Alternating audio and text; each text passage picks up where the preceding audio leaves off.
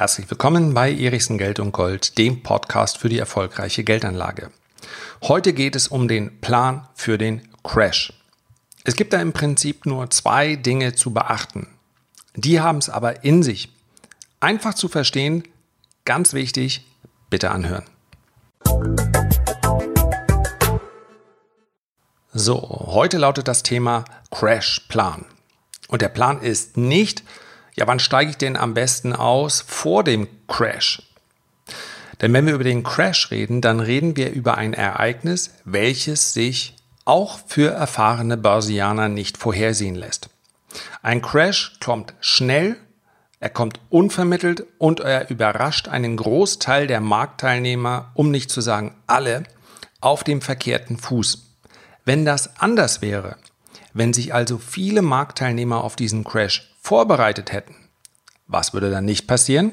Der Markt würde gar nicht erst einbrechen, weil eben viele schon Positionen vorher verkauft hätten, weil sie äh, spekulative, beispielsweise Derivate-Positionen aufgebaut hätten, um von fallenden Kursen zu profitieren. Das wiederum hätten andere gesehen. Also wenn große Investoren hier tätig werden, beispielsweise Put-Optionen kaufen, dann weiß man das. Dann sieht man das und sagt, okay, die bereiten sich hier auf eine Abwärtsbewegung vor. Ob die nun schnell kommt, also in crashartige Form oder in anderer Form, spielt dann erstmal keine Rolle. Das heißt also, wann immer der Markt sehr skeptisch ist, wann immer er pessimistisch ist, wann immer die Aussichten gedämpft sind, dann sinkt die Wahrscheinlichkeit, dass es wirklich zu einem Crash kommt. Ich habe persönlich einige mitgemacht. Ich habe den Dotcom-Crash mitgemacht, das war die Jahrtausendwende. Ich habe den Crash nach der Finanzkrise gemacht. Gemacht, ja. gemacht habe ich ihn nicht. Aber ich habe leider, ich habe ihn leider bemerkt. Natürlich in meinem langfristigen Portfolio. Ich glaube, es ist kein Geheimnis, dass ich auch im sehr aktiven Börsenhandel unterwegs bin, im Trading. Und da kann man natürlich auch von solchen Bewegungen, insbesondere auch von den schnellen Gegenbewegungen, profitieren. Aber in meinem langfristigen Portfolio, das heißt also, ich habe ganz früh begonnen, beispielsweise das Kindergeld, welches ich für meine beiden Kinder bekommen habe, in ein Portfolio mit langfristigen Werten zu investieren. Das entspricht so ziemlich dem, was beispielsweise bei den Renditespezialisten im Zukunftsdepot liegt. Ein Depot, welches sich deutlich besser hält, übrigens in dieser Marktphase. Ja, wenn du Lust hast, dann kannst du dir das einfach mal angucken. Unten in der Beschreibung dieses ähm, Podcastes findest du den Link zu den Renditespezialisten. So, was heißt aber dann Crashplan, wenn es nicht darum geht, rechtzeitig auszusteigen, auch wenn das der Traum vieler Privatanleger ist? Crashplan heißt, ich profitiere von dem womöglich vielversprechendsten Ereignis, welches die Börse überhaupt bereithält. Und das ist der Crash. Okay, die Augenbrauen gehen hoch. Wie ist das gemeint? Ausnahmslos jeder Crash der Historie war eine Kaufgelegenheit. So, wir haben vor wenigen Wochen neue Allzeithochs gemacht. Insofern lässt sich das so sagen. Man kann es aber noch etwas näher definieren, denn man kann sagen, es hat in der Regel weniger als fünf, nur ein einziges Mal mehr als zehn Jahre gedauert bis die Kurse deutlich über das letzte Hoch hinausstiegen nach einem Crash. Das heißt also, egal wann man mit der Geldanlage begonnen hätte, mindestens zehn Jahre warten, um auf Nummer sicher zu gehen, auch wenn oft weniger gereicht hätte. Und man hätte einfach einen richtigen, schönen Reibach gemacht, jetzt hätte ich beinahe Reibach gesagt, wenn man in den Crash zugeschlagen hätte dass dennoch sogar seriöse Medien permanent darüber schreiben, was für ein Ort der Spekulation die Börse doch sei, das müssen wir einfach dem auch teilweise der Politik in die Schuhe schieben. Ich tue mich sonst ein bisschen schwer, weil ich sage, komm, zu einem erfolgreichen, gesunden und glücklichen Leben gehört ganz viel Eigeninitiative. Da ist jetzt kein Politiker für schuld. Dass der häufig schlechte Laune hat und dementsprechend nach außen wirkt, ja, guck's dir doch an. Ja, Ich wäre auch verdrossen, wenn ich mich mit den Leuten da oder mit vielen dieser Leute äh, umgeben müsste, Tag ein, Tag aus. Aber tatsächlich hat die Politik, und das kann ich mal so pauschal sagen, hat in weiten Teilen versagt, indem sie nämlich die erfolgreichste Anlageklasse aller Zeiten nicht nur wenig fördert, sondern sie auch noch mies macht. Und da muss ich auch unseren aktuellen Finanzminister in die Pflicht nehmen, ganz ehrlich.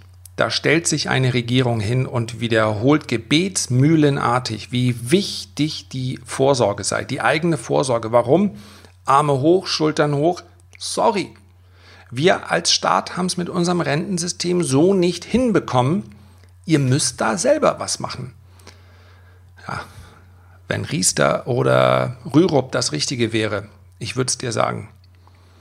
Also, wir müssen selber vorsorgen und was passiert? Die Aktienanlage wird in Deutschland überhaupt nicht gefördert. Und wer jetzt sagt, naja, so ist das halt mit Aktien, nee, nee, nee. So ist das mit Aktien in Deutschland. Im Rest der Welt ist es für die Aktionäre viel, viel besser. Nicht nur in der erfolgreichsten Wirtschaftsnation, nicht nur in den USA. Es ist praktisch überall besser. Überall. Und das ist wirklich eine, ja, eine Schande. Ludwig Erhard würde sich im Grab umdrehen, bin ich mir ganz sicher. So, worum geht es also beim Crashplan? Es geht darum, genau darauf vorbereitet zu sein. Und das ist überhaupt kein großer Deal. Das, was du dafür leisten musst, ist, dich vorher mit der Anlage zu beschäftigen. Du kannst selbstverständlich sagen, okay, wenn der Markt mehr als 50 Prozent gefallen ist, dann beginne ich ETFs zu kaufen. Aus meiner Sicht ist das nicht verkehrt. Man kann sogar gewissermaßen ein klein wenig das Ganze skalieren. Das heißt also, je tiefer der Markt, desto mehr ETFs kaufe ich. Das kommt dann aber schon in den Bereich Spekulation. Wenn ich nochmal bei dem Zukunftsdepot bleiben darf, also bei, einem, bei meinem persönlichen Zukunftsdepot mit Aktien, dann habe ich natürlich eine genaue Vorstellung davon, wie soll dieses Portfolio aussehen. Und das ist mal Schritt 1. Und wenn du dich damit noch nie beschäftigt hast und sagst, ich will mich damit auch nicht beschäftigen, dann bitte zumindest mit dem Thema ETFs beschäftigen. Ja, sei es hier im Podcast, habe ich mehrere Episoden darüber gemacht, äh, in meinem Kanal, YouTube-Kanal Erichsen, mehreres. Dann beschäftige ich mich mit ETFs. Ja, wenn du dich gar nicht für das Thema Geldanlage interessieren würdest, dann würdest du dir wahrscheinlich auch diesen Podcast jetzt nicht antun. So, wenn du sagst, ich möchte aber ein bisschen mehr und mich interessiert das Thema auch, dann ist der Crash vielleicht genau die Möglichkeit, um ein Aktienportfolio aufzubauen. Und das ist für mich die äh, Königsklasse. Und wenn du mehr zu diesem Thema wissen willst, unter www.erichsen-report.de Je nach Anbieter, je nach Plattform findest du hier diesen Link auch in der Beschreibung dieses Podcasts. Sage ich dir jede Woche etwas über den Aktienmarkt. Und wenn du eine Zeit lang diesen Report liest, dann wirst du zum einen erkennen, es ist keine allzu schwierige Materie. Also ich oute mich hier beispielsweise, okay, Mathe, Note, Abitur, einmal raten, tief durchatmen, eine glatte 4.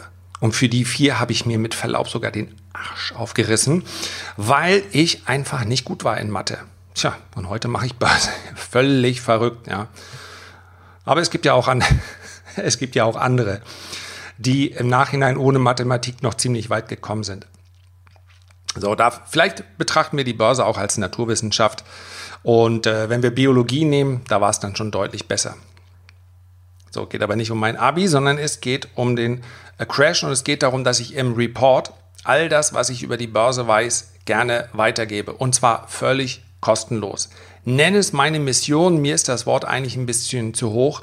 Aber wenn ich mich natürlich in jedem dritten Podcast darüber beschwere, was für einen schweren und schlechten Stand die Aktie in Deutschland hat, ja, da muss ich natürlich auch meinen Teil dazu tun, dass sich das ändert. Und das mache ich im Report. Also, wenn du ihn noch nicht ausprobiert hast, dann hol das bitte mal nach. Wenn du nach drei Ausgaben sagst, nee, ist nicht meins, klicke ich eh gleich immer wie, äh, weg, dann, dann trag dich natürlich sofort wieder aus. Ja, keine Frage. Vielleicht passt dann nicht der Stil, aber ausprobieren würde ich es auf jeden Fall mal. Also, ein komplettes Portfolio kann man sich ja schon mal gedanklich bauen. Diversifiziert nach Branchen, diversifiziert geografisch. Ich möchte nicht nur deutsche Aktien, ich möchte sogar den Anteil deutscher Aktien untergewichten. Diversifiziertes Portfolio. Unternehmen raussuchen. Schritt 1. Schritt 2. Sagen, wann diese Aktien günstig sind. Und ja, natürlich gehört da ein bisschen Expertise dazu. Natürlich kann man das teilweise auch am Kurs festmachen. Also wenn man sich die, den Chart, den grafischen Kursverlauf über 30 Jahre anschaut, 20 Jahre, je nachdem wie alt die Historie des Unternehmens ist, und dann mal schaut, wie haben denn die Korrekturen ausgesehen? Und es gab, die, es gab diese Korrekturen ja.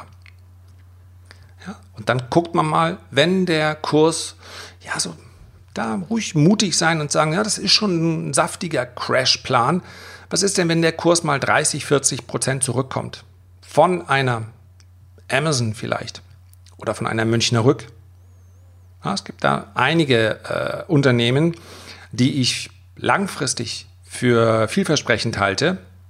Aber natürlich sind die momentan relativ hoch bewertet. Wir sind ja auch nicht in einem Crash, sondern wir sind immer noch in einer Hosse. Also, sich vorher den Plan zurechtlegen. Und wenn man diese beiden Schritte gemacht hat, okay, ich habe mir die, die, das Portfolio rausgesucht, das Musterportfolio, was ich haben will, und dann die Kurse, zu denen ich die Aktien kaufen will. Das sind die beiden Schritte.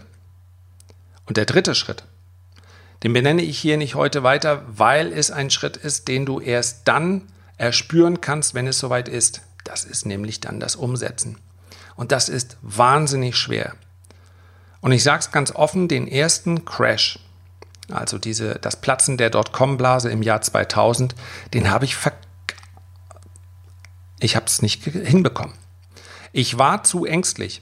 Das heißt, ich war sowieso noch in einer Phase des Aufbaus des Vermögens. Zudem ja, war absehbar, dass vielleicht das, das erste Kind war so am Horizont zu sehen. Man hat den Storch fliegen sehen.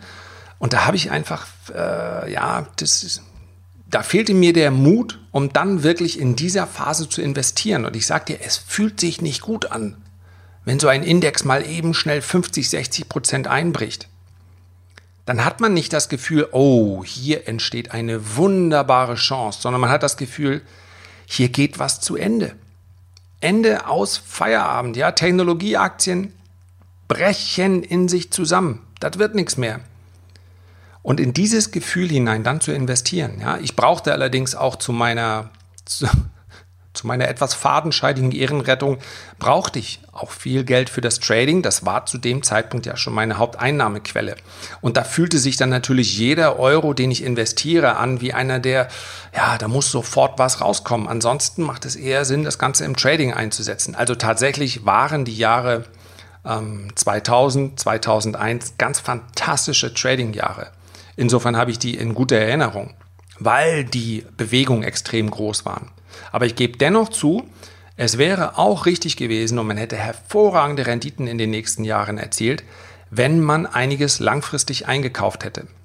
Das habe ich tatsächlich da nicht geschafft. Und da hätte ich im Nachhinein, ja, man musste nur zwei, drei Jahre warten, da wusste man, ha, wäre schlau gewesen zu kaufen. Im Nachhinein habe ich mir gesagt, okay, beim nächsten Mal machst du dir einen Plan und sagst, da kaufst du und dann Augen zu und durch. Denn man darf ja nie vergessen, du willst ja nicht ein oder zwei Tage wieder verkaufen, egal ob der Kurs dann gestiegen oder gefallen ist, sondern, das ist ja Teil des Plans, du willst ja kaufen und dann zehn Jahre behalten und dann ernten. Oder vielleicht dann auch sagen, ja, jetzt ist das schon so schön, jetzt, jetzt ziehe ich das einfach weiter durch. Ja, es gibt ja auch, wir haben ein ganz prominentes Beispiel, ich weiß jetzt nicht, prominent für mich, sorry, ja, wenn ich jetzt äh, Erwartungshaltung geschürt habe. Also, wir hatten bei uns im Golfclub einen, einen Golflehrer, ein, ist das ein Deutscher? Natürlich nicht, wenn ich über Aktienanlage spreche, ein Engländer. Und der hat heute, beziehungsweise letzte Woche mir erzählt, ja, ein Teil seiner Rente kommt einfach aus Dividenden. Und das ist ein richtig gutes Gefühl. Und die Dividendenrendite gemessen an den Kaufkursen, die ist absurd hoch. Das heißt also, der ist eingestiegen und hat dann einfach die Jahre über sich so ein Portfolio aufgebaut. Ja, und die, die staatliche Rente, die er bekommt, ein Teil aus England ist gering, die staatliche Rente, die aus Deutschland kommt, noch deutlich geringer. Ja, aber das, was er da an Dividenden bekommt, das, ähm, das reicht für ihn, um einen, einen schönen Lebensabend zu haben. Und das ist dann schon ein ganz gutes Gefühl. Was man dafür braucht, ist Zeit und Geduld. Und deswegen einfach mal überlegen, ob das nicht ein Plan sein könnte. Sich bereithalten für den Crash, dann hat man nämlich auch den Riesenvorteil, dass alle anderen aussehen wie sieben Tage Regenwetter und man selbst läuft mit einem Grinsen durch die Gegend und sagt, jawohl, endlich, darauf habe ich gewartet. Ich kann dir nicht sagen, wann der nächste Crash sein wird. Aber den Plan dafür jetzt schon zu entwickeln, ist vielleicht keine schlechte Idee. Herzlichen Dank für deine Aufmerksamkeit. Nochmal der Hinweis, wann immer der Crash uns überraschen wird, heißt es bereit zu sein und dann auch entsprechend zu reagieren, denn, ich habe es in diesem Podcast gesagt, jeder Crash in der Vergangenheit war die Kaufgelegenheit für all diejenigen, die darauf vorbereitet waren. Und ich möchte dich auch in Zukunft weiterhin vorbereiten, insbesondere auch in meinem wöchentlich erscheinenden Report unter www.erichsen-report.de. Herzliche Grüße und bis zum nächsten Mal.